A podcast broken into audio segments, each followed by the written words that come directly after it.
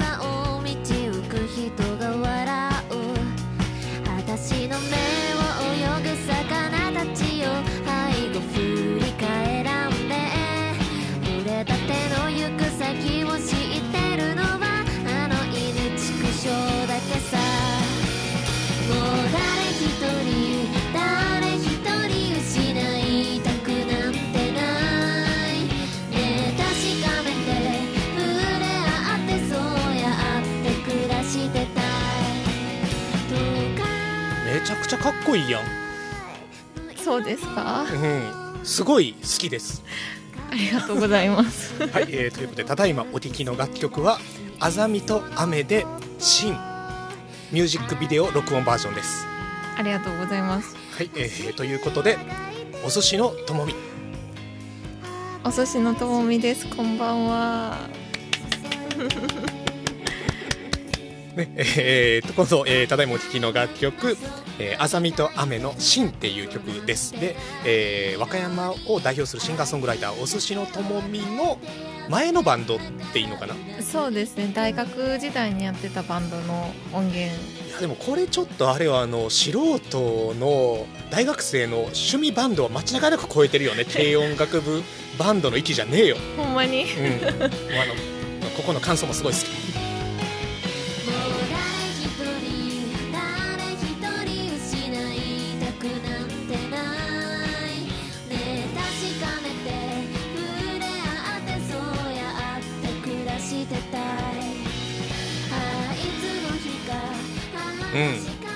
良いですね。ありがとう。これ初めて作った曲なんですよってねいうのを聞いたからさ すごいわな。いやそう。うん。いやすごいよ。ありがとう、うん。売れるよこれ、売れうもうバンド活動してないけど。ん、ちょっとブートレック作っていいうちで勝手に焼いて CDR で。おもういいんじゃないんかな。レベルマジかちょっとじゃあメルカリメルカリで売ろう。この話はラジオ終わった後だね。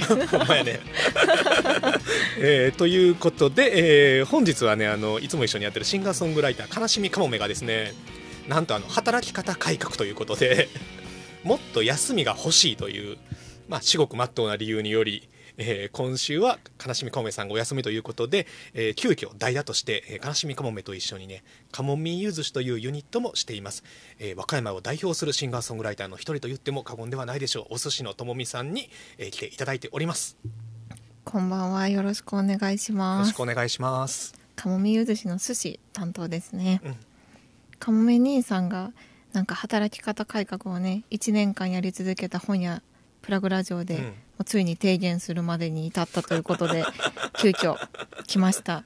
ありがとうございます。いえいえ。ねということでえ本やプラグラジオはでも何回か聞いてくださったことも。そうですね、うん。たまにあの大体最後まで行きつけることの方が 実は少ないんですけど長いからね。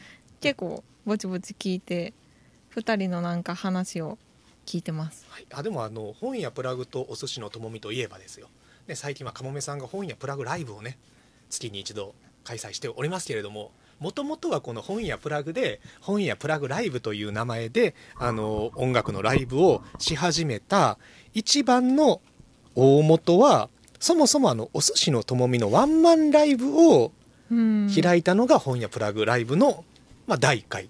ありがたいですね。ですね。なんであの実はあの本屋プラグともすごく、えー縁が深いと言いましょうかあのお世話になっております、いやこちらこそお寿司のともみでワンマンライブ初めてやったのもそのプラグさん借りてだったしまあ、でもさ、まああの時もチケット即完売やったしまあに2 5 6人入ったんかなあの時は。まだね本がねここままあでそうそうそうなかったから、スペースがさ溢れてしまってさ。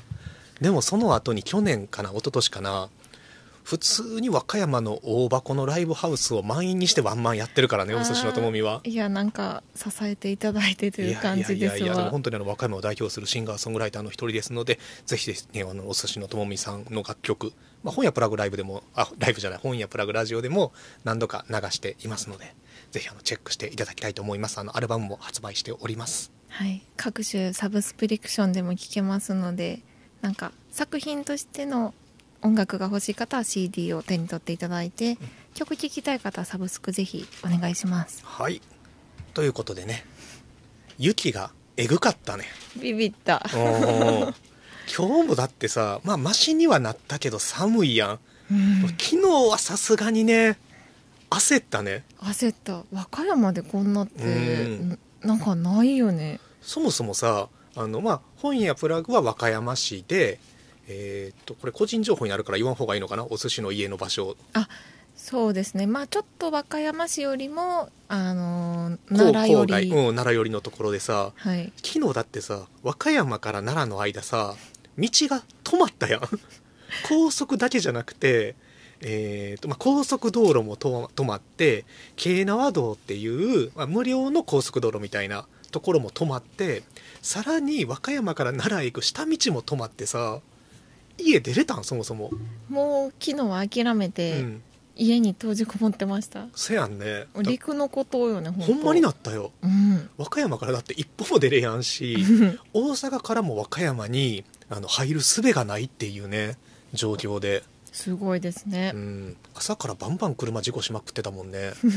笑ったらあかんねんけど、うん。スリップしてこう事故してんのこうちょっと走るごとに3箇所4箇所見るとなるよね。なんかドリフみたいやなっていう。いやーでもささすがにちょっと和歌山でここまで雪で交通が麻痺するというかね社会的インフラに影響が及ぶことがねめったにないからね。うーんそうようね、ん。まあ多分このラジオ聞いてる方も和歌山に限らずみんな大変やったんちゃうかな、まあそうよね。まあうん。特にまあ、まあ、和歌山でさなんかギャリャ、まあ、我々はさ所詮南国育ちのアマちゃんやからさちょっと言っちゃうけれどももっとね本当になんかこの騒動というより被害になってる地域は多いので、うん。まあねあとだからその中でさあの昨日その雪だったからさたまたま鈴木牧師さんっていううん。あの江戸時代の随筆家の人がいるんですよ。はい。で鈴木牧師さんが江戸時代にあの北越切符っていう、まあ、北越地方北を越えるにあの雪に楽譜の風で北越切符っていうエッセイを書いてるんですね、うんうん。でその本がどんな内容かというと、うん。まあ、江戸時代後期の本で彼は江戸で商売をやってるんですけれどあの商売の都合上あのえー新潟の方にもすごいあの何、えーつながりが深い方でなのでその本の内容っていうのは江戸のやつらはちょっと雪が降ったらなんかあの雪が降ってるようなのが美しくて優雅で花吹雪とか読んだりするけれどもお前ら北越のガチの雪国はそんなもんじゃねえぞと。せいぜいお前たちはその 余ったれた根性で雪を鑑賞しておくがいい。それはお前たちの幸運だと思っておけよみたいな。ところからリアルな江戸時代のうん。その雪国の過酷な暮らしっていうのを紹介してる本で。ほいや普通にだってもうあのあのあなたたちが花吹雪って言ってる雪で我々は死ぬからねぐらいのことを、だから本当に江戸時代とかってさ今ですらさあの除雪車とかがあったりさ、まあ、雪国と本当にまあ今でも大変なのは大変なことは間違いないけどさ江戸時代もっと過酷なわけやん。暖房とかもないしさ、うん。うんあの電気式のね。となったらもうその雪国のその過酷な状況の中でこう代々暮らし続けてきた人たちってすごいなって改めて。いやほんとすごい、うフんァンヒーターもない。そうよ。しがみついていきたいもん冬。うん。ファンヒーター。江戸時代かまあだからまあ江戸時代に限らずまあ今でもさ我々はさノーマルタイヤでスリップしまくってるわけやけどさ、ほんでわーわー騒いで。うん。雪国の人らは、まあ、これぐらいは雪国の人たち本来からしたら全然普通の光景やったんやろうしね。うんうん。準備が違うよねもう。そうですね。うん。心構えが違う。まあでも昨日のことがあってさ人生で初めて今日はあのタイツを買いました。それ人生初なんだ。初。タイツってか桃引きみたいなやつ。あうーん。あったかいバカボンのパパが履いてる的なね。あそうそうそう、うんうん。やっぱりでもさ下半身があったかいとさ全然体感が違いますね。違いますよ、うん。下半身重要ですよ。間違いない。野球でも下半身重要だから。もうそうやんね。うん。腰は落としてこう。間違いない。バッティングは手で打つもんじゃなくて腰で打つもんってそうです。バレーもそうですね。バレーもそうなんですね、何の話やねんっていうね。あぜひあのお茶も飲みながら気軽に過ごしてくださいそうルイボスティーをいただいております、あそれでまあまあ一気に冬が来た感じやけども昨日からさ、まあ、冬は来てたんやけどもこれが冬かっていうさ、うん。うん、なんかザ冬になった、えーこの頃ですがでもさ世間はというかさ世界はさもう今のこの時期新年クワイラーなわけですよ。新年快乐皆様明けましておめでとうございますというねそうです。春節が。春節旧正月がね来ましたよっていうので、来ましたね、うん、新年クワイラ皆さんおめでとうございます。あのーえーちょうどその、えーいつやったかな春節の日って大晦日。4日ぐらい前やったかな5日ぐらいやったかな。うんうん。にあの香港スタイルってねこの近くにある最高の中華料理屋さんが大好き、ねあって。でねその、えー旧正月の大晦日に行ったのよあの普通にご飯食べにね。でもやっぱりみんなそわそわしてるよね。もうスタッフの人全員中国から来られてる方やから、うんうん。もうなんかさわしら食べてるんやけどもうその横でバックで完全なごちそうが用意されてるんよね。もうあの早く閉めてみんなで祝うぞっていう感じが。そうそうそう。であのテレビではあのちょっとテレビというか厨房の前でスタッフがこう立って待機されてるやんあのオーダー運ぶ人らが。でそこで携帯を置いておそらく中国の紅白的な歌番組をみんなで見てるっていうね。ああいい光景やうん。だねから、そういう光景すごいいいなと思ってさ、いい。なんかそれぐらいの方まああの別にかといって早く帰れっていう圧はなくてうん。単純にこう新年がもうすぐ明けてみんながワクワクし始めてる空気感っていうのが、いやーいいなっていうね。めちゃくちゃほっこりしますね。うん。で思えばねこれたまたま狙って行ってるんじゃないんやけど去年も旧正月の大晦日確か香港スタイルで過ごしたはずなのよ。めっちゃ通ってるやん、うん。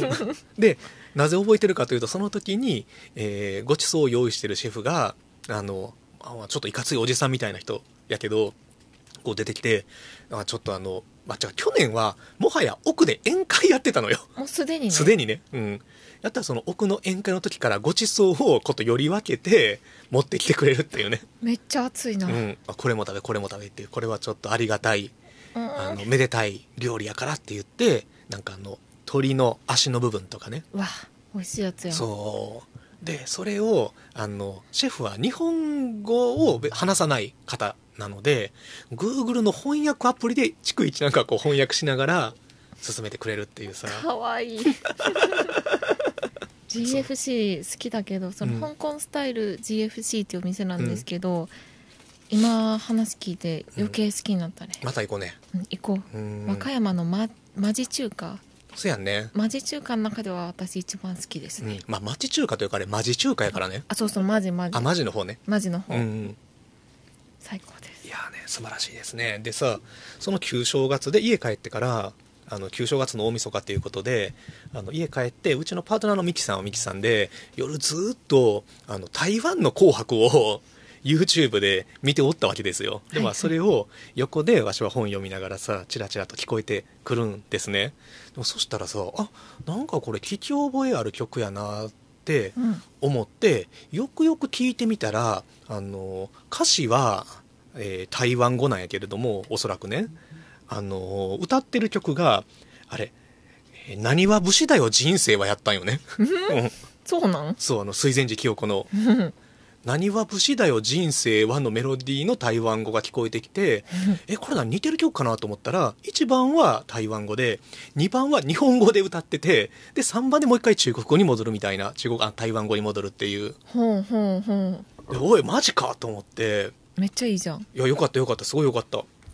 で、まあ、それが台湾の「紅白」でさ「紅白」的な番組かな、まあね、あの年末年始の大晦日の、えーハッピーニューイヤー前の歌番組みたいなね、まあ、多分全世界的にあるんでしょうが、うんうん。でもそれで、まあ、日本でもなかなかクラシックスタイルの演歌じゃないですか。はいはい。あ台湾でもまだこうしたクラシックスタイルの演歌の需要があるんだなっていうこと。しかも日本語の歌詞も踏まえた上で日本の演歌として紹介されてるわけやん、うんうん、まあ、ローカナイズされながらも、ね、それもすごい面白いなと思って、なるほどうね、ん、でそれを歌っていたのが台湾のシンガーでホン・ロンホンさんっていう、本論本さん、うん、あの山水に共通の共にうん、の、えー日本やったら「こう」っていう感じに栄光の A に久米宏の宏で本論本さん、久米宏の宏でね、うん、そう。本論本さんでああすごいいい面白い人がおるなと思って、まあ、でもなかなかのさ「紅白」的なさ年末年始の歌番組に出てるからさそれはでもある程度ビッグスターなわけですよ。でこの本論本さんはこのえーっとねこれいつ出た本かな。えーあ2021年やからもう2年前か、うんうん、2年前に出た台湾のミステリーでうん。台北プライベート愛っていう紀宇前さんの、えー小説があるんです。これまあすごいあの面白い、えー探偵もののミステリー小説で、えー翻訳は、えー船山睦美さんがされています。うんうん、でその中でも、えーこの主人公たちが会話をしている中でねあのある事件のヒントになる図形を見た時に、えー日本のラブソングを思い出しましたっていうセリフがあってはい。えー白紙の上に線を描きながら蝶は言った。タイトルは確か「相合傘」とか「愛情傘」とか傘の下に恋人の名前を書いて雨風の中でも二人の恋は永遠だとか。それは本論本の一本の小さな傘だよっていうね、うんうん。えー僕たち二人一緒に小さな傘を差しどんなに雨が強くても僕は君を守ってあげる。君は僕を守ってくれる。ララララララララみたいなさ本論本の一本の小さな傘っていう、まあ、曲が紹介されてるんですねただこの一本の小さな傘も多分やけどこれ橋幸夫の曲なんじゃないかなっていうでも言うたらさこういう小説にも出てくるぐらいのまあ言うたら有名なアーティストなわけですよ。はいはい。でミキさんはいやこれはチェックしやんといかんということであのインスタグラムチェックしたんですね。本論本さんの。あるんですよ、はい。もちろんビッグスターやから。はい。フォロワー数がさ102人やったんやんか。あそれ102人の後ろに K とか書いてなかった？あれ手書いてない。書いてない。手書いてない1102で。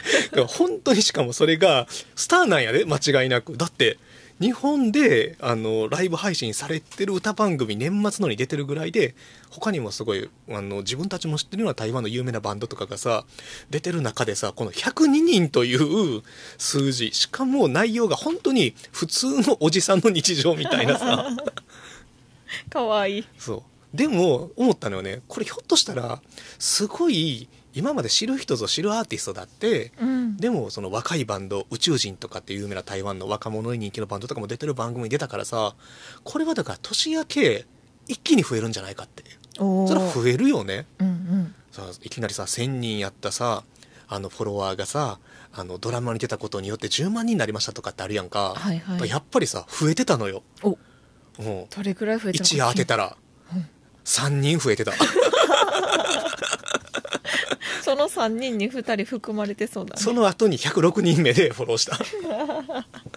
貴重貴重、うん、いやでもさこの辺もちょっとさ台湾のその芸能界の面白いところで、うん。やなと思ってだからそんなめちゃくちゃビッグスターとかあまあビッグスターでもそうでも馴染みやすいさもうそのフォロワーの数から言っても内容からしても普通のおじさんみたいな人うん。でもそれがさ街中の普通のおじさんやと思ってた人が実は有名な歌手でテレビ出てるとか、うん。でもそれでなんかあえてミーハー的に騒がれることもないっていう距離感っていうのもなんとかちょっといいなとかうんうん。思ったりしましたね。なんかいい話ですね。あよかった。うん。うん。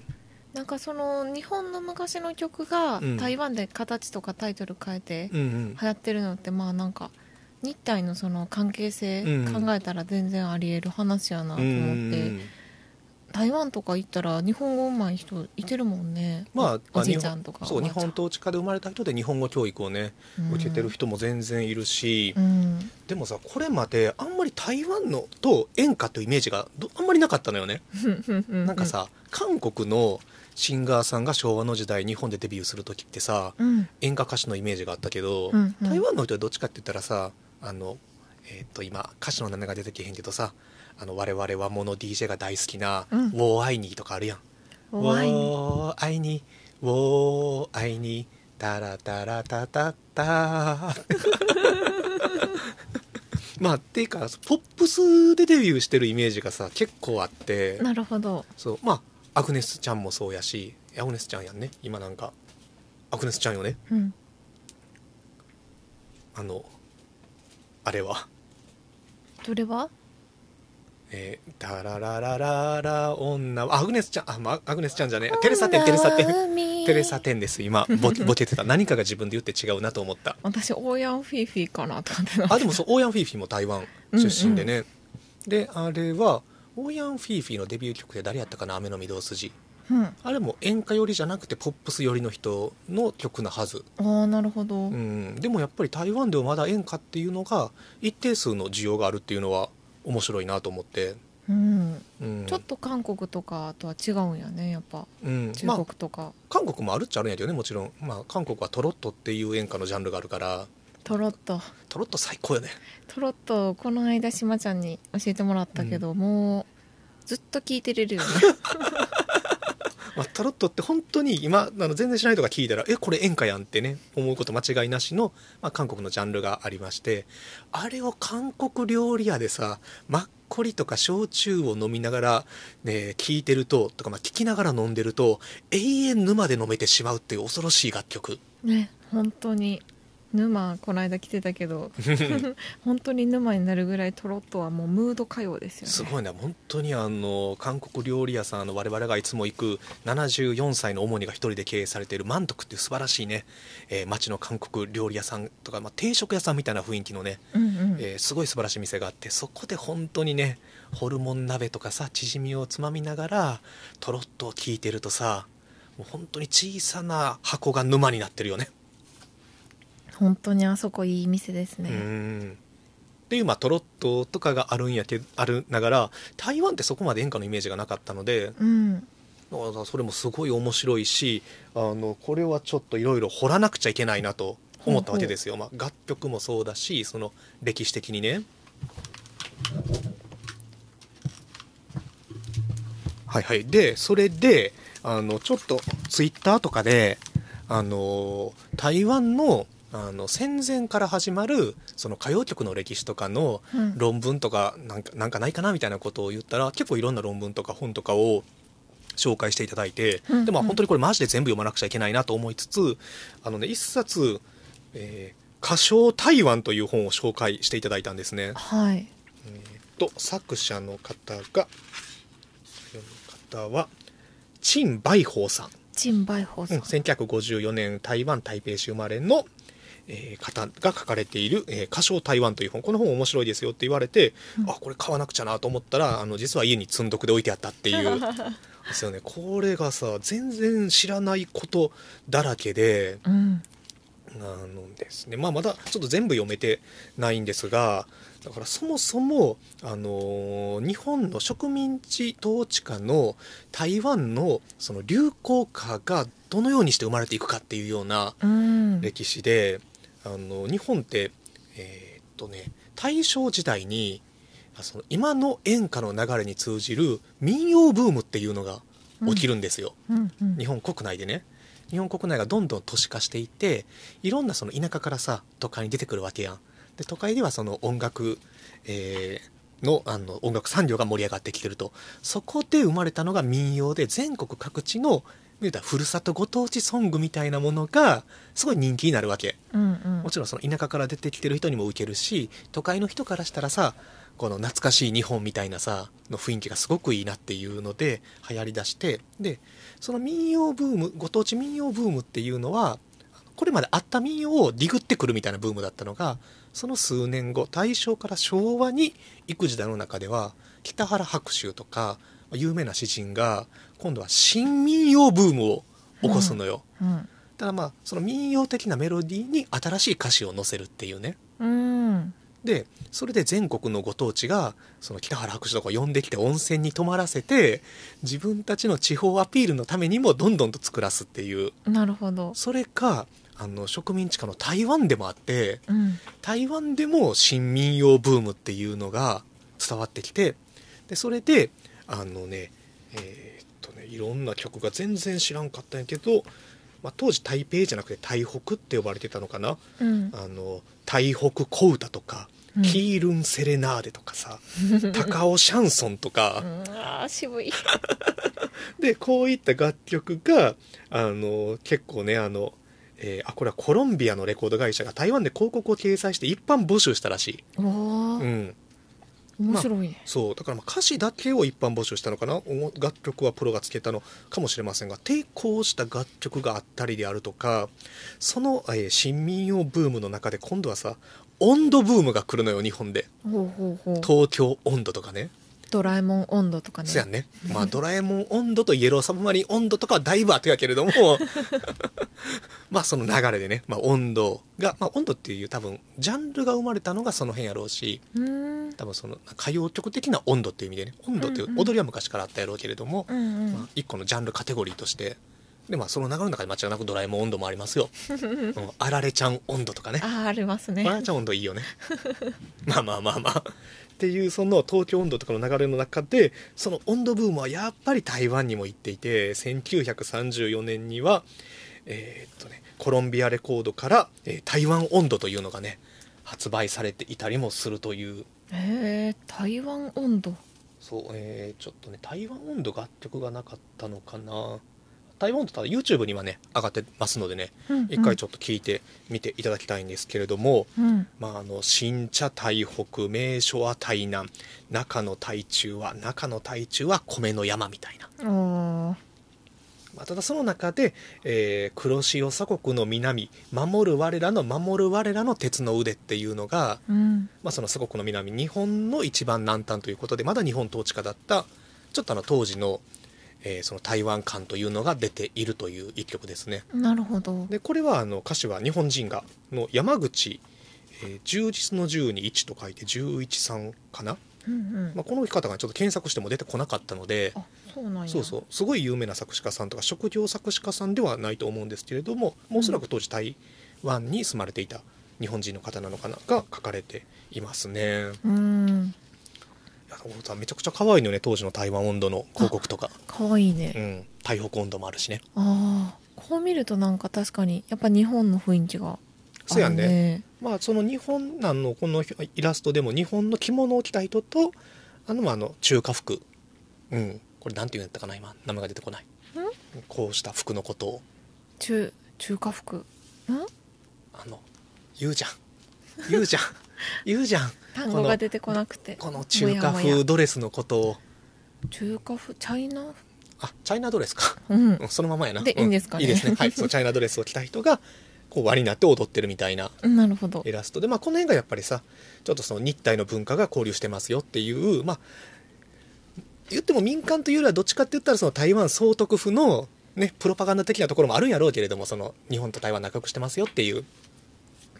そうそう。っていうのが発表されたりしつつっていうのをめちゃくちゃ面白いなと思って、うん台湾歌唱それすごく面白そう。ん、でさその中でさもう一曲あ、まあ、まあめちゃくちゃ曲紹介されてて、う、うん、そのもう一曲すごいかっこいいなと思ったのが、えー日本語で読むと「長部時代」っていう飛ぶにあの跳ねるの飛ぶに舞うに時代って書いて長部時代という曲がありましてはい。歌ってるのが純情の純を2つ重ねた純日本語読みで純純さん。ちょっとその台湾語読みで何て言うのかわからないんですけど純純さんのこの「長部時代」という楽曲がさあのー聞こえるかな？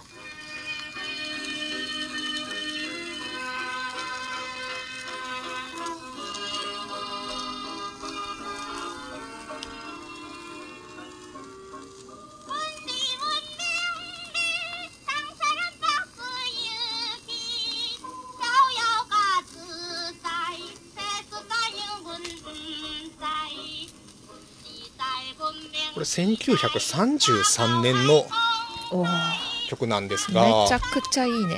めちゃくちゃいいよね。うん。下手ジャズの世界だねも まあ下手ジャズっていうとさまあちょっと語弊があるけれども。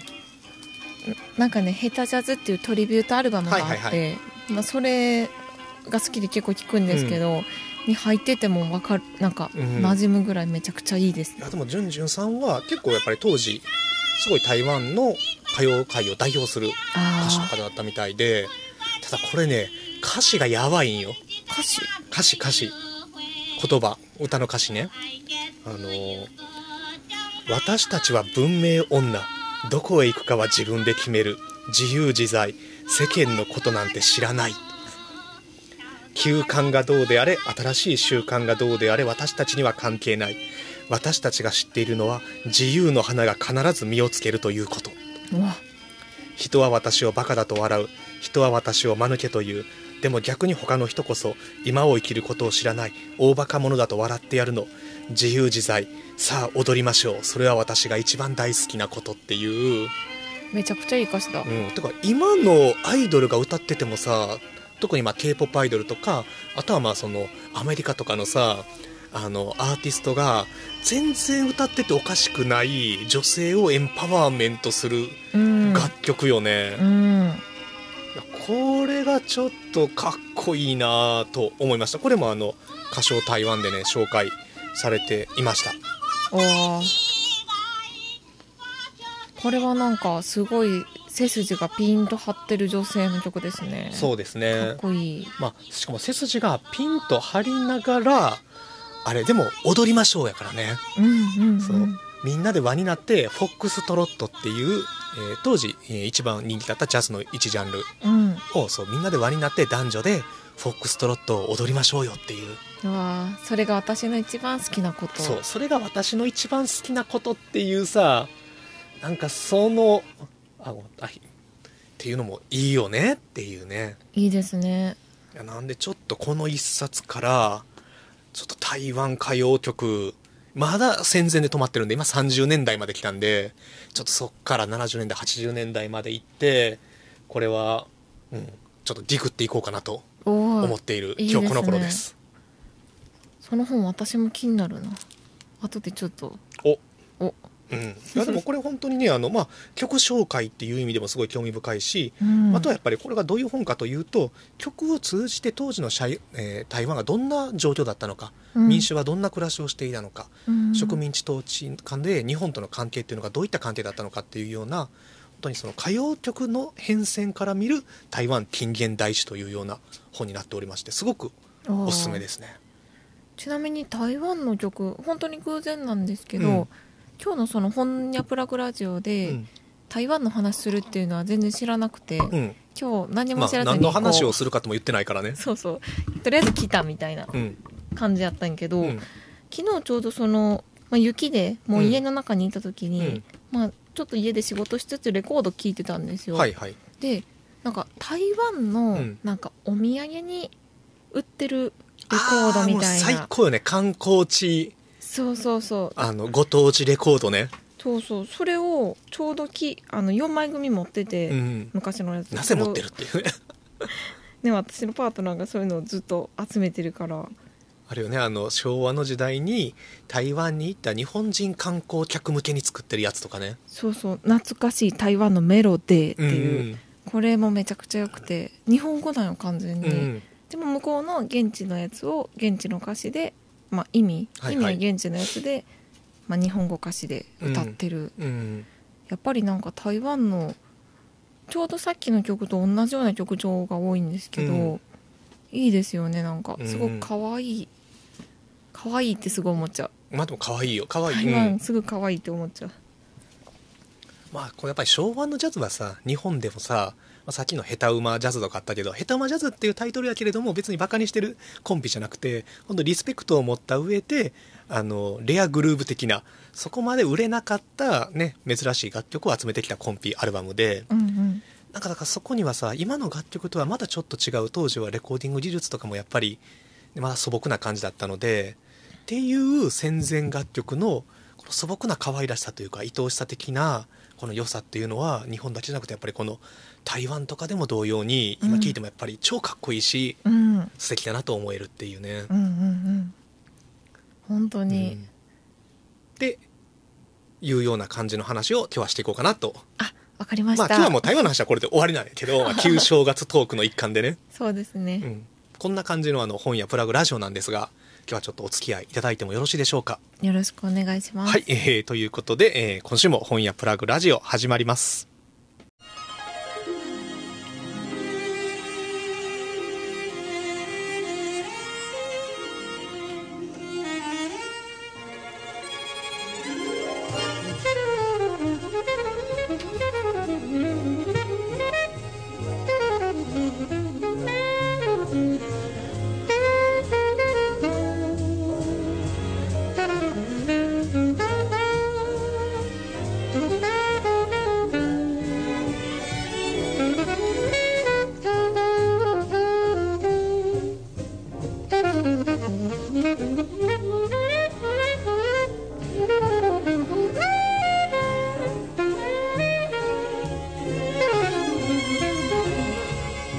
はい、えー和歌山県和歌山市にある、えー小さな書店本屋プラグからお届けしております。本に関する話題や本を入り口に様々なカルチャーを紹介するポッドキャスト番組本屋プラグラジオです。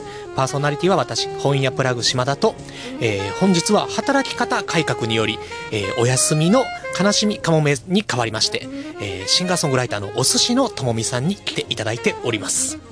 和歌山で活動中の卓録シンガーソングライターのお寿司のともみです。今日はよろしくお願いします。いやもう素晴らしいねバッチリやねやっぱり お寿司を読んでよかった、ありがとうう。んで何をしてもできる子っていうねいやいやいや。だってさあのオープニングの流したさ「あざみと雨」のさ芯えー芯は鉛筆の芯の芯です漢字で言うと、草冠に心ですうね。んいやあれもさ初めて聞いた時にさいややばいやばいなと思ったよ、ほんまに？うんまあ、ギターカッティングイントロ大好き人間っていうのはあるんやけど。あのギターもねなんかこうあのギターも確か実はギターの女の子がいてるんですけど、うん。私はキーボードを弾いてうて、ん。でも録音の時は私が弾いたかもしれん、おうん。あれ作詞作曲はお寿司やんね、ですね。うん、しかもあれがさ初めて作ったオリジナル曲なんやろ？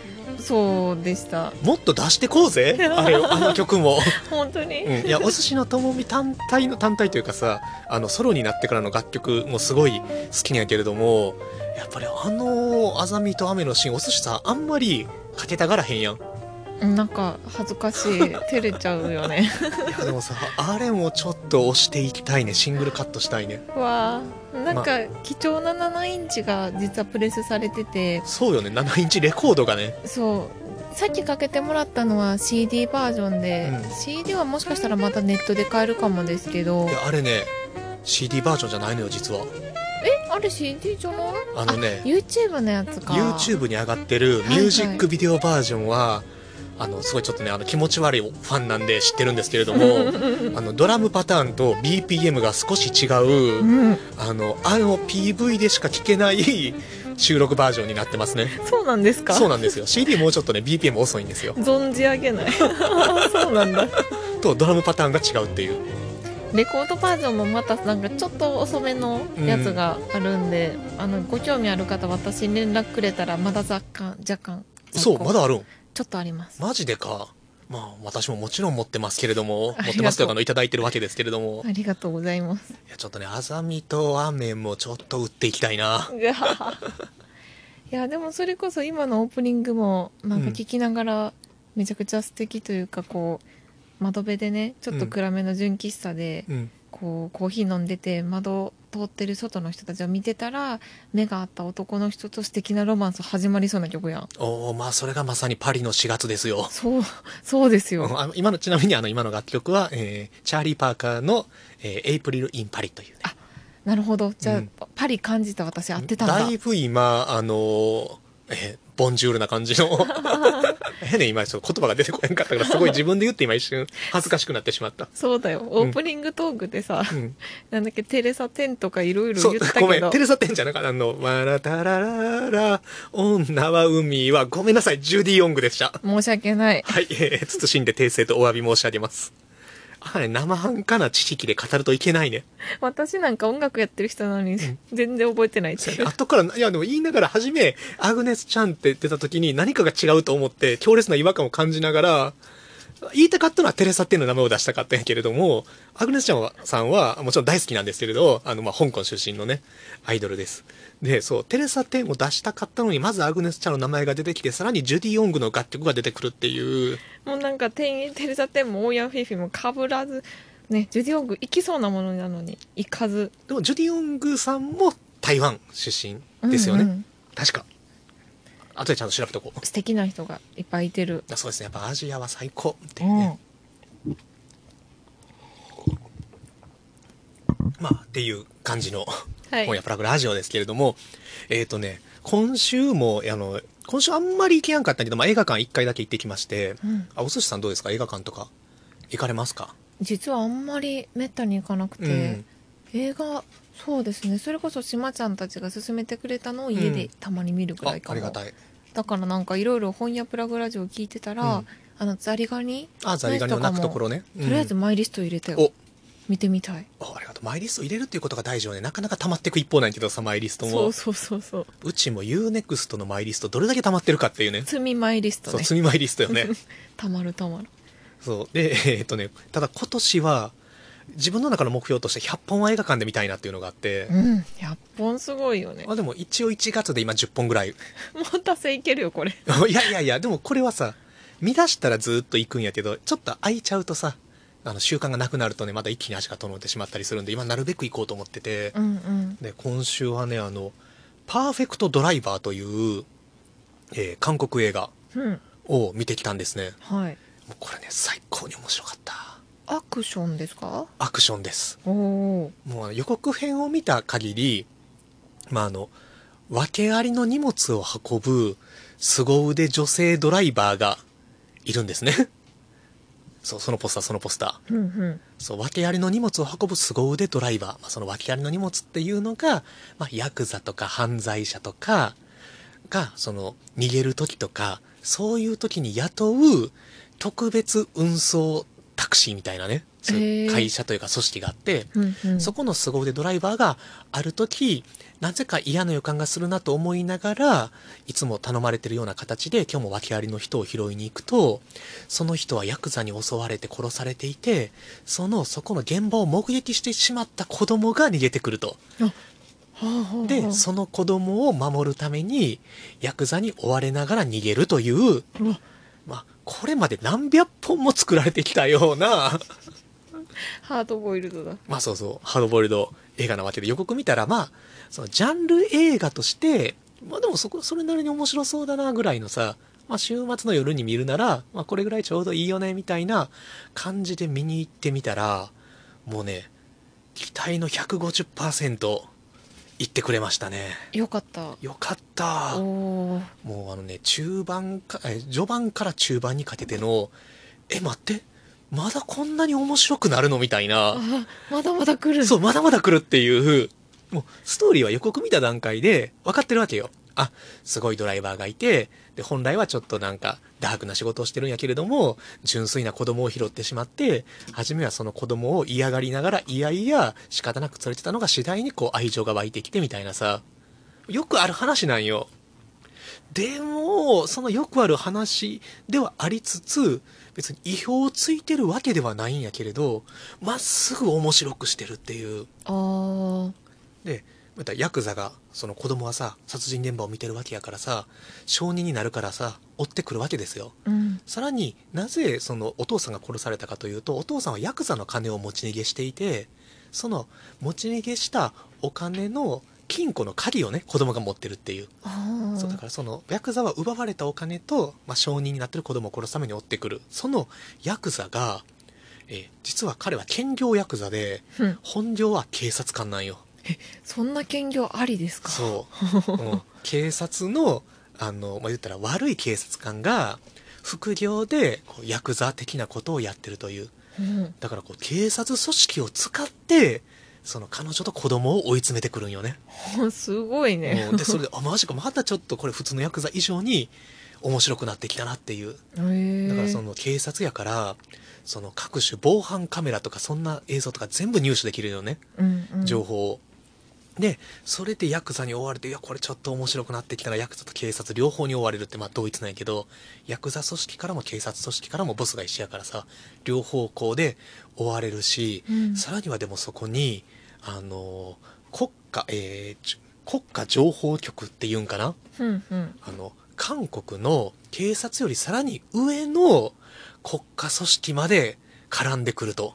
その組織って実在なんかな？あ実在実在へえ。うん、でなぜその国家情報局ちょっとごめんなさいあの正式名称じゃないかもしれないけどがなぜそれを追ってくるのかっていう話もまた面白くなってきて言ったら三つどもえになってくるんよね。うんうんうんうん。であの警察ヤクザの方は国家じゅ国家のその機関が来たことによって自分がヤクザであることを隠さなくちゃいけないわけ、うん。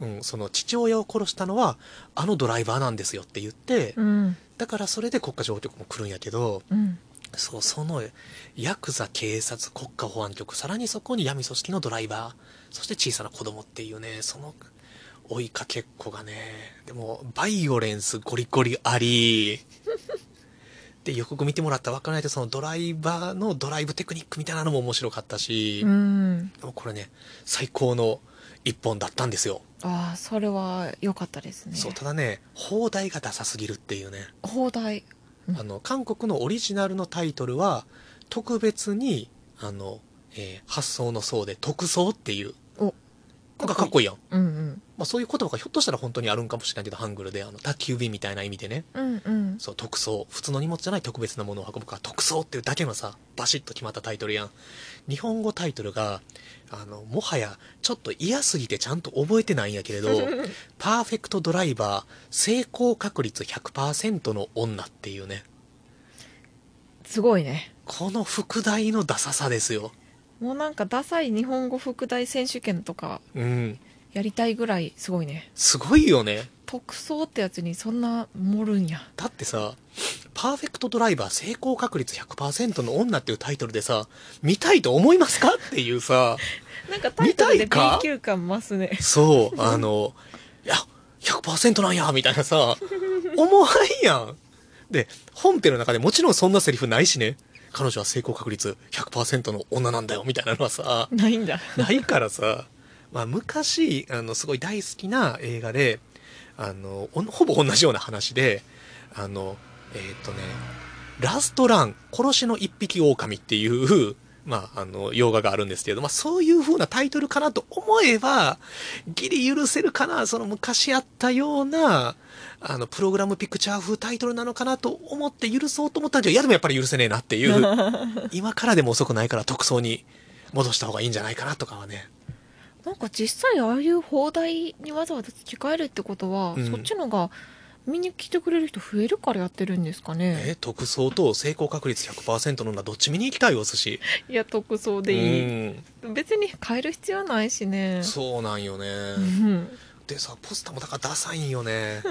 ただこれがそのポスターはダサいんやけど劇場に行くとコンビーフ太郎さんとイラストレーターの方が描かれたうん。昭和のポスター風ミニポスターがね特典でねもらえるんですけどそっちだはあのイラストとかデザインは超かっこよくてその中だとまだまだちょっとだけ許せる気がする。うんうんうん。出てくるかな。あれちょっとパソコンが起動しないな。ありますかね？コンビーフ太郎版の。コンコンビーフ太郎。さんっていう、太郎さんの。えーパーフェクトドライバーポスターパーフェクトドライバ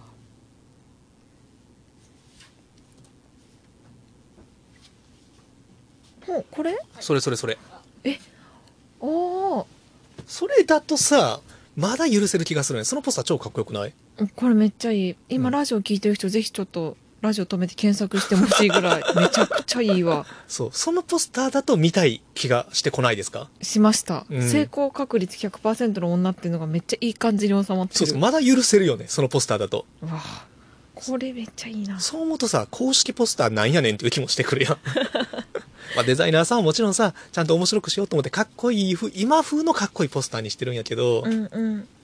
でもそっちじゃないよねっていうのはさ多分こうデザイナーの人ももしかしたらもちろん納得された上でこれを作ってると思うけど、うん。まあこうねオファー側のまあねそうね。いろいろこう指示とかもあったりして、デザイナーって大変ですようね、ん。だからそのコンビーフ太郎版はさ最高なんですよ。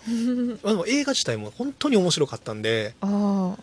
まあそのあらを探せばきりはない、まあ、プログラムピクチャーなんでその、ね、めちゃくちゃその社会的なメッセージがあるとかではなくてでも単純にかっこいいアクションドライブスタントカースタントみたいなんで、うんうん。最高に面白かったですね。ああそれはいいですね。そうなんですよ。でそのパーフェクトドライバーの話でそうなんかお寿司も今ポロッとそのコンビーフ太郎さんのポスター見て B 級感増すねってうん。ポロッと言ったじゃないですか、うん。そこの B 級映画の話をしたいなとほうほう。思っとるんですよ。B 級映画。そう。なんかさ B 級映画ってどんなイメージがある？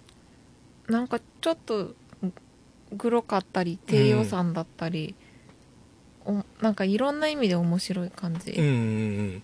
まあでもさ言ったらこの「パーフェクトドライバー」はさそれは日本の普通のインディーズ映画とかよりもさめちゃくちゃ金かかってるわけよ、はい。まあ、カースタントもしてるし、まあ、カメラワークもさ普通にかっこよかったんよね。うんうん。もうバッキバキにカット割りも決まっててもうねアクションシーンもすごいんやけどこれもっとなんかドライブダーだけじゃなくてどっちかというとかのドライバーの主人公の女の子はねあのパラサイト半地下の家族の娘さん役やられてた女優さんで、まあ、すごい可愛らしい方が小柄でね。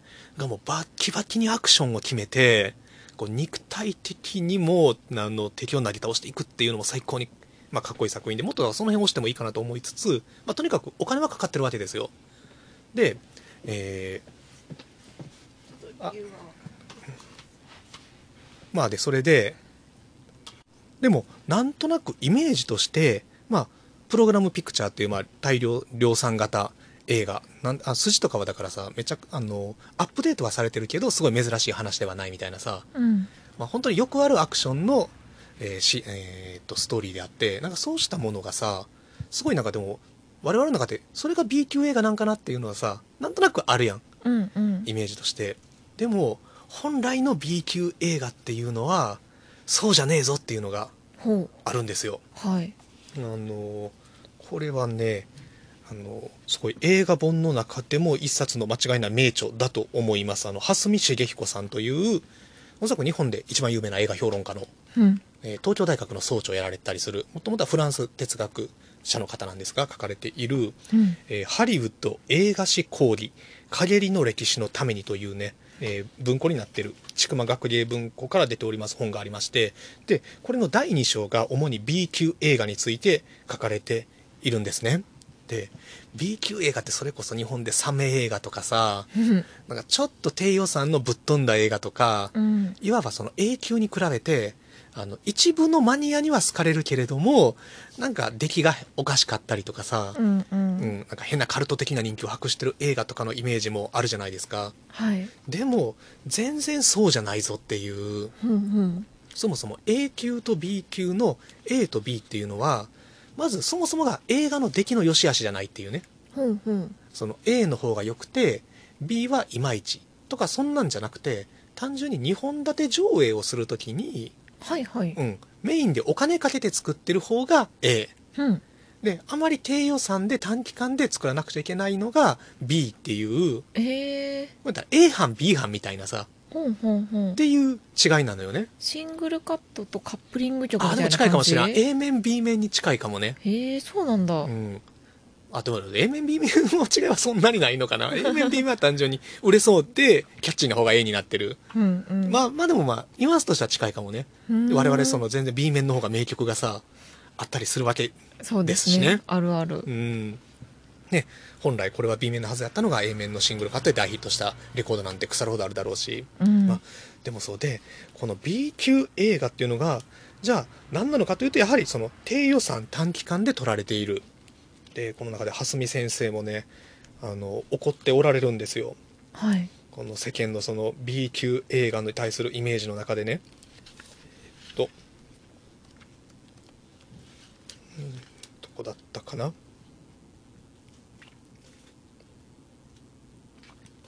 あれまあれまあそうですね。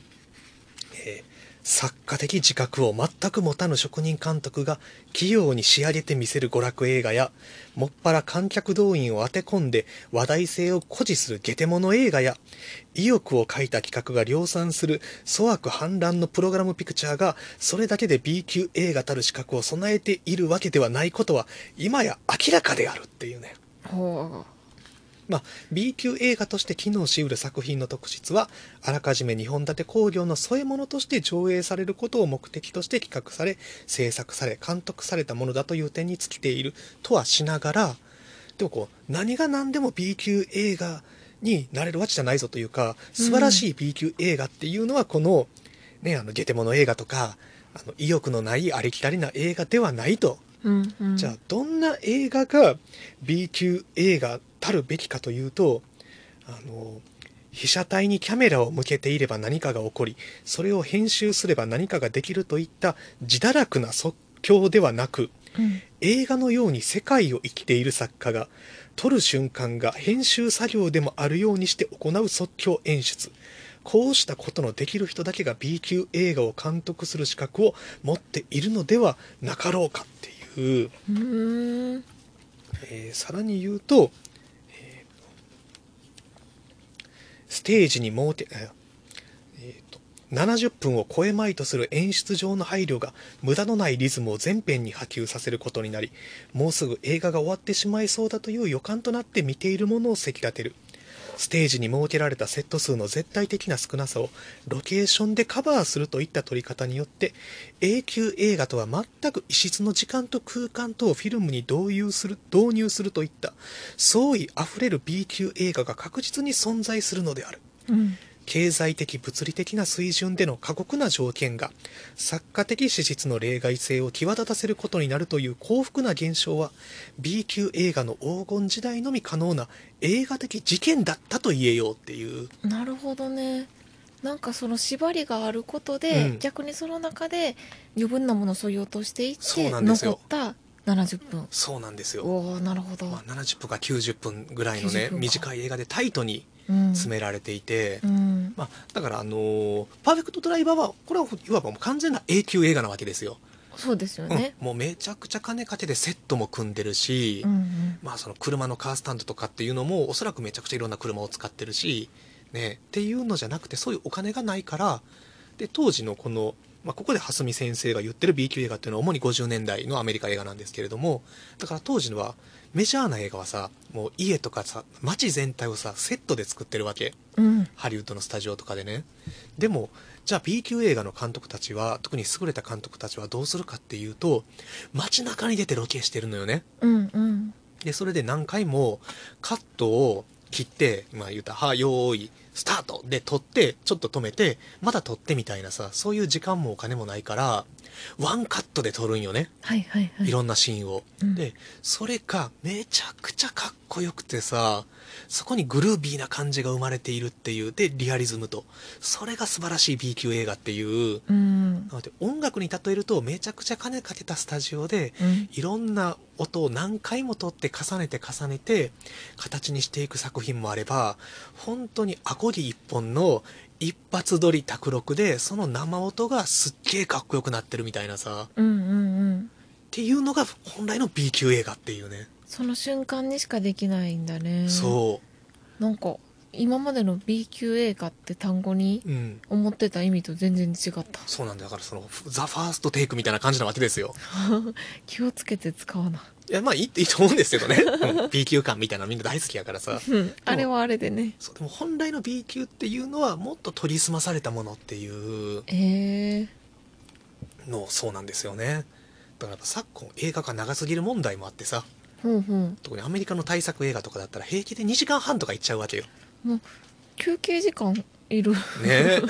長いやん、めっちゃ長いね。そうさ3時間とかもザラになってきててさこれでもひょっとすると映画館で見るとしんどいやん。うん。でもだから映画館じゃなくてそのテレビでながら見する人が増えてきたから時間が長くなってるとかあその誰も置いていかないためにみんなに見てもらうために説明部分が多くなってこう長々となってるとかさセリフが冗長になってるとか。ーうんそんな問題はあると思いながらでも逆に言うと B 級映画はそれが全くないっていうねうんうん。時間的制約もあるからいらないセリフは削ぎ落とされていくし、うんうん。いらないカット割りもなくなっていくでそこに残るのはもう最後にか超かっこいい、うん。一発撮りの映像がもうすごい最高のセンスでだからそれがさ即興演出なわけですよ。はあなるほど、うん。っていうねこの B 級映画から見るハリウッド映画史このハリウッド映画史講義最高にかっこいいうん一冊なんでね、これはちょっとぜひ読んでいただきたいし、ここでも結構その B 級映画の、まあ、大名作としてうん「まあ、拳銃魔」っていう、まあ、映画があるんです。これもね超かっこいい、はい、まあ、B 級映画。でこれこそザ・ B 級映画っていうね作品とかがまあ紹介されているわけですがじゃあこれをさこれを読んで B 級映画が見たいなってなった場合にさどこで見るのかなんですよね。はいはい。まあ、今なら結構ねアマプラとかでもちょこちょこ上がってたりするんやけどそこですおすすめなのがあの、えっと、この株式会社コスミック出版から出ている DVD10 枚組シリーズですよ。これは。見たことない？これ。いやなんかごめん。全然違うかもだけど、うん。ジャケットがね、うんあスーパーとかサービスエリアとかに並んでるのとめっちゃ似てるんだそうけどだからこれどこで売ってるかっていうと本当にサービスエリアとか 本屋さんとかでね売ってるんですねなるほどそう大型書店とかに行くと懐かしい映画コーナーとかで置かれているまあえこれ、創刊号は500何円とかですよねじゃないじゃないじゃない。うん、あの、全部大体1800円。でも、DVD10 枚組よ。すごいねで、いろんな懐かしい映画を、まあ、取りまとめてるんですね。うんそれが結構ね、マニアックでさらにレベルの高い B 級映画が、結構本当に、これセレクターの人のセンス素晴らしいと思うんですけども、うんと日本初ソフト化とか、そんなのもあったり、単発だったら DVD が5000円で売られてる作品とかがね、えー、すごいもうガンガン入ってるのよ。えじゃあめちゃくちゃお買い得じゃないですか超お買い得なんよ。へえであの1枚500円とかの DVD って、まあ、あの特に古い映画とかではね売っててでもそれはね翻訳がひどかったりとか日本語字幕が。うん。画質がもう荒くて見てられやんとかいうのがあるんですけれどもねこのねコスミック出版の DVD10 枚組ね画質もいいし翻訳も悪くはないっていう。もう熱いすごいので特にね今回まあこれももちろんこれは新しいの出たら全部買うぐらいの感じで買い集めているんですけどね。まあ10枚組全然、まあ、見れてないんやけれども 10枚組やけど1本2本しか見てないのもざらにあるんやけどでも1800円やったら何もうん。もったいなくないっていう。へえすごい。そうこれのサスペンス映画コレクション。名優が演じる暗黒の世界。裏切りと陰謀が渦巻く悪の世界の傑作選 DVD10 枚組。あー熱いタイトルだな、うん。でこの中に入ってる、えーリチャード・フライシャー監督の初期作ですね。1952年の「その女を殺せ」っていううん。映画。これね全然ノーチェックで知らなかった作品なんですけれどもたまたま手に取って見てみたら最高に面白すぎる B 級映画で、上映時間71分。お素晴らしい。詰まってますね。そうなんですよ。で、えーストーリー。ブラウン刑事は、マフィアに関する重要な情報を握るニール夫人を列車で護送する任務を受けた。追っても乗り込む列車内、あ、列車内。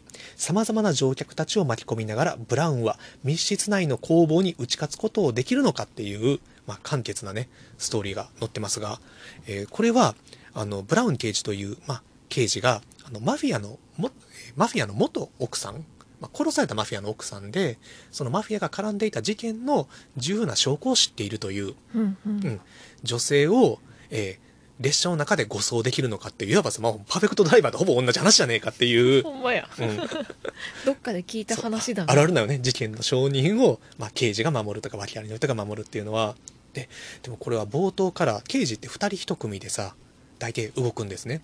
だから2人1組でえーっとこれ、えーサンフランシスコだ。シカゴから、えーサンフランシスコまでその証人をなんとか連れて行かなくちゃいけないと。なのでサンフランシスコからシカゴまで刑事2人が来てその証人の、まあ、守られている証人とを連れて列車で帰るんやけどで冒頭からねこのブラウン刑事の相棒が早速殺されるのよね。あもう冒頭で。冒頭で。うんうん。言ったらそのこの重要な証人になる女性っていうのはもう言ったらそのマフィアから命を狙われてるわけ。サンフランシスコにつあのつかしちゃいけないということで。でいろんな殺し屋とかが迫ってくる中で流れ弾に当たってまず相棒の刑事が殺されると。で一人で列車に乗って彼女を連れて行かなくちゃいけない。でも列車内にはその相棒を殺して逃亡した殺し屋たちも乗ってくるし殺し屋の顔もわからんからさ誰が殺し屋かわからないと。その狭い列車の中でね。うん。で怪しい乗客もいるっていう。で観客もわからんわけよね。初めは。誰が殺し屋なのかっていう。でわからない殺し屋もいれば観客に明かされてる殺し屋もいてうん。でただ主人公たちは知らないっていう。両方のスリルがあるのよ。あそいつ危ないんやでっていうさ志村後ろ的なうん。サスペンスと他にもどうやら暗殺者がいるらしいっていう。うん。誰が暗殺者なんだろうみたいなスリル。さらにはこの、えーっと刑事が守る女性っていうのが普通に嫌なやつなんよ。そうなんだ。そう。で刑事も嫌だなこいつって思い出すのね途中から。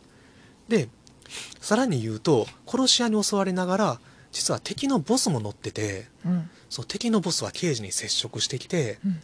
もう、えーその女を俺たちに渡せよと。そしたらあのこれだけお金をやるぞと。うん。もう自分が護衛が失敗したって言えばいいだけじゃないかというミスしたって言う、済むじゃないかと。それは警察がクビになってもこれだけのお金は暮らしていけるしあの相棒のことを考えろと。お前の相棒は死んでしまったけれど娘や子供がいるだろうと。その人たちも手厚く何そのお金でしあの暮らしていけるようになるぞみたいなことを言われて心が揺らいでくるんよね。うんうん。っていうその心理戦さらには列車内でたまたま偶然知り合った別の一般乗客の女性にも心を惹かれていくっていう。護衛対象じゃなくて。護衛対象じゃなくて。でもあの殺し屋たちはあちなみに殺し屋たちはその女性の顔を知らないんよね。ほうほう。自分が狙ってる女性の顔、なぜなら警察がそれまで保護してたし列車内でもうまくその護衛の刑事はその女性を隠すのよね。うんうん。だから犯人たちは誰がその女性自分たちが狙ってる女性なのかを知らない中でその刑事が心惹かれる別の乗客の女性をその自分たちが狙ってる女性なんじゃないかって誤解し始めてうん。だから刑事はそっちも守らなくちゃいけないみたいな。っああなるほど。ていうのが70分にまとまってるのよ。結構濃かったけどね今聞いたら。そうそうそう。へえでそれが本当に全然もちゃもちゃしてなくてうん。全部が同時進行で本当に滑らかスムーズな語り口で語られているっていう。ああなるほど。もうね面白いしかない作品でさらにはこのまたワンカット撮影っていうのがさ超かっこいいのよ。あその駅で、えー駅に途中の駅に着いた時にその刑事とちょっと心惹かれてる女性が2人で話しながら歩いてるっていうのをバックからワンカットで撮ってるんですね。でそれが話しながら動いていく2人で途中で女の人がくるっと向き直ってこう主人公の男の周りをちょっと回るように動くんやけどもあうん。その会話がちょっと踊るように見えるっていうねワンカットで撮ってるから。うんうん。そう軽やかに待ってる。でその感じがちょっと2人いい感じになってるなみたいなそのロマンチックな音楽が流れるわけじゃないんやけどそ少し浮かれるように歩く足運びだけでなんかこうちょっとキュンと見せるみたいなさ、ああなるほど、うん、でそのちょっとした動きになぜ感じるかっていうとやっぱりそれはワンカットで撮ってるからであって。だからそのちょっとした動きとか一個一個の演出っていうのがビビッドに感じられる。もうね素晴らしい作品でしたね。ああそれはすごく面白そなのでね、ぜひこのね、コズミック出版シリーズ。で、先ほどは拳銃馬とかもね、この、えーっと、10作品の中じゃないんで、ちょっとね、別の、またボックスに入っていたりもするっていう、う B 級の傑作 B 級傑作。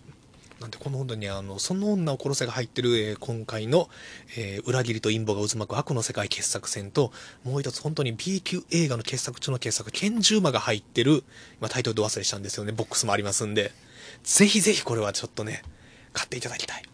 チェックお願いします。そう拳銃馬もね最高のねワンカットがあるんですよ。うんうん。あの拳銃馬っていうのは小さい頃から拳銃の魅力に取りつかれてる男が大きくなってサーカスであの拳銃撃ちをやってる女性に出会ってで2人ともすごい拳銃のテクニックがもうもうめちゃくちゃすごいんよすごくすごいっていうなんか恥ずかしい言い方やけども。だから自分がこれまですごい拳銃のガンマンだと思ってた男がさらに自分よりすごいかもしれない早打ちの女性に出会ってで2人は恋に落ちてでも結局なんか食いつばれてじゃあ2人で拳銃強盗になっていくっていう。そうそうなんだ、まあそうまあボニークライドみたいな破滅型の2人の話なんですけれど、まあ、これもだからストーリーは別に大したことないのよ。えー犯罪者の男女2人がいろんなところを強盗して回りながら最後は警察に囲まれて破滅するしかないっていう本当にボリアンド・クライドだそう、ね、まあ、ありきたりな話なんやけどこれもね途中で2人が銀行を襲うシーンをワンカットで撮っててうん。だから車の中で2人が銀行に行きます。それを後部座席から撮ってるんよね。でまず男の方が銀行に入って強盗しに行くとでもカメラはその車の中から動かず女の方は出てきた男をすぐ乗せて逃げれるように車の中で待機してるんよね。で男は銀行の中に入っていきました。で女の人がそわそわしながら待ってると。そこに警察がやってきてたまたまうん。歩いてる人がね歩いてる警察がやってきて女の人に声をかけて「え何をしてるんですか?」って。ででもそれは単純に女性が助手席あの運転席に座ってるっていうだけで軽いナンパみたいな感じで声かけただけやったからすぐに出ていく。そしたらその後すぐに銀行から防犯ベルが鳴り始めて男が逃げてきて車に乗り込んで行けって言って発車して逃げていって大丈夫か追っては来ないかっていうところまで全部ワンカットで撮ってて。へえすごっそのリアルタイムのこの緊張感ね。だからこれも結局はその銀行内のセットを組んでとかロケで貸し切って中で銀行強盗をするシーンっていうのが取れないっていう予算的な制約があったと思うんやけどそれを逆手にとってこう何時間との勝負っていうさでさらに誰かに見つかっちゃいけないっていうスリルをこうして銀行の中を映さずにワンカットで見せるっていううん。これこそがまさにこの B 級映画の即興的な演出の面白さっていうなるほどね。話です。めっちゃいい話ですね。ごめんなさい、大丈夫、大丈夫でしょうか？あ大丈夫です。映画初心者でも楽しく。っていうのを、あの、熱く聞かされるっていうのがこの本屋プラグラジオの フロントリスナーの役目で、かもめさんが今週は休もうかなと思ったお仕事になります。働き方改革ね。そうそう。そう。っていうのが、まあ、今週の本屋プラグラジオのお話かなと思うんですが、はい。あ、じゃあ先に、あれですね、せっかくだから、お寿司さんの、えーニューシングルじゃない、ニューライブ版の音源を 流そうかな。いいでしょうか、流してもね。お願いします。これは、ちょっと楽曲紹介の方。ちょうどねあの今日あげたんですよ、えっ、と「好きだらけ」というアルバムに入ってるラストの「楽園」という曲をちょっとアナログ版で多重録音しました、はいかかる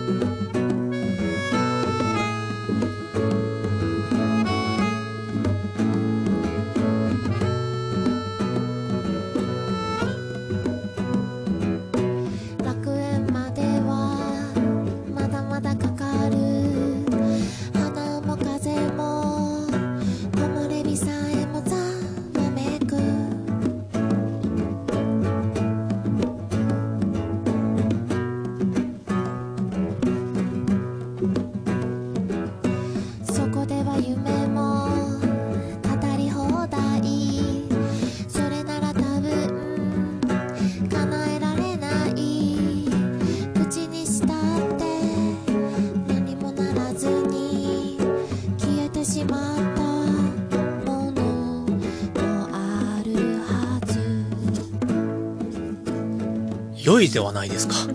ありがとうお家で撮りましたまたちょっとアルバムとは雰囲気が変わってるよね。そうですなんかアレンジを結構変えてうんやることが多いんですけど、うんこの曲はちょっとこうお寿司の曲聴いてくれてるコアなファンの間では結構人気で、うん。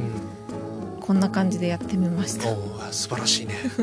ありがとうでちなみにこの曲が、えー収録されている現状の最新アルバム「好きだらけは」えー本屋プラグで500円で販売しておりますのでぜひあのご興味ある方はご注文いただければと思います。で、えーとまあ、今ねちょっとねあの音楽にかぶさって話をしておってもっと聴かせろよと思ってるリスナーの方いらっしゃるかもしれませんが、えーそうしたリスナーの方は YouTube でねお寿司のともみチャンネルでフルバージョン。はい聞けます。フルバージョンのミュージックビデオとかライブ動画とか、うん。あとショートとか最近上げてるんで、ぜひチャンネル登録よろしくお願いします。はい、でもこのギターは一発撮りギターというかベースのやつは？そうそう。これギターと歌歌ってるのを一発撮りして、うん。そこにボンゴとうん。ピアニカとかを後で重ねた。はいはいはいみたい。でも iPhone とちょっとした録音機だけなんで、うん。サクサクでした。だからそれがさもう B 級楽曲なわけですよ。そうくるそういうんかことよ。その切り口。そうですよ。だから A 級楽曲はスタジオを借りてさ PA さんがついて音のバランスをやりながらやけどさもう家で iPhone1 本でさ撮っちゃうわけじゃないですか。こうした作品を、これがだからもう現代の B 級ですよね、ああなるほどうね、ん、でも B 級っていうイメージじゃないあの今の一般の人が持ってる B 級っていうね。これでも楽曲的なかっこよさは何も損なわれていないっていう。ああありがとうございます。いやいやいや。確かになんかほとんど私活動その CD のジャケット作り、撮影デザイン、うん。で実際それイラストレーターで、うん。と入稿とかもう全部一人でやってるんですよ、うん。それも、まあ、外に出すお金がないなってとこから始まって、うん。お金がないから自分でできるスキルを身につけようって感じでうん。卓録もデザインも全部身につけてったので、うんうん。そういう意味では B 級かもしれん。でもこれさマジで iPhone 一つで作れてしまうわけそうなんですよ。パソコンじゃなくて iPhone なんしかも、iPhone の方がうんなんか楽操作が。パソコンはちょっと動画編集がまだスキルがあんまないので、はいはい。iPhone だったらなんかアプリ感覚で。え待って。これさ YouTube やったらさ映像もついてるんやんね。ついてます。それも iPhone で撮った映像？iPhone で撮った映像。マジかもう iPhone の CM やりや、そう iPhone ならね。そう iPhone ならね。しかもワンカメだよ。なんだっけ？さっき言ってたの。ああワンカットワンカット。ワンカットワンカット。ワンカットを重ねていって私が影分身してる状態になってるんでぜひぜひね最後まで見てほしいかな、うーん。いやでもすごい時代になりましたね。便利ですよね、うん。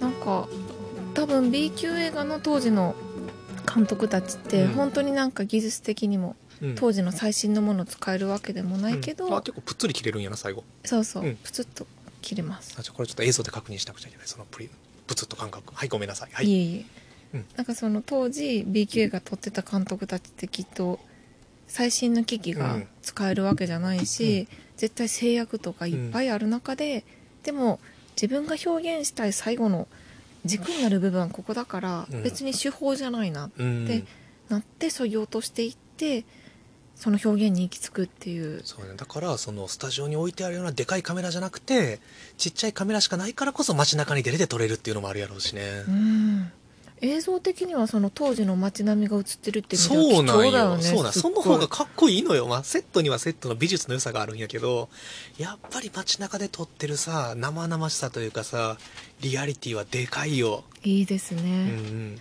街並みが残ってる系は熱い。熱い。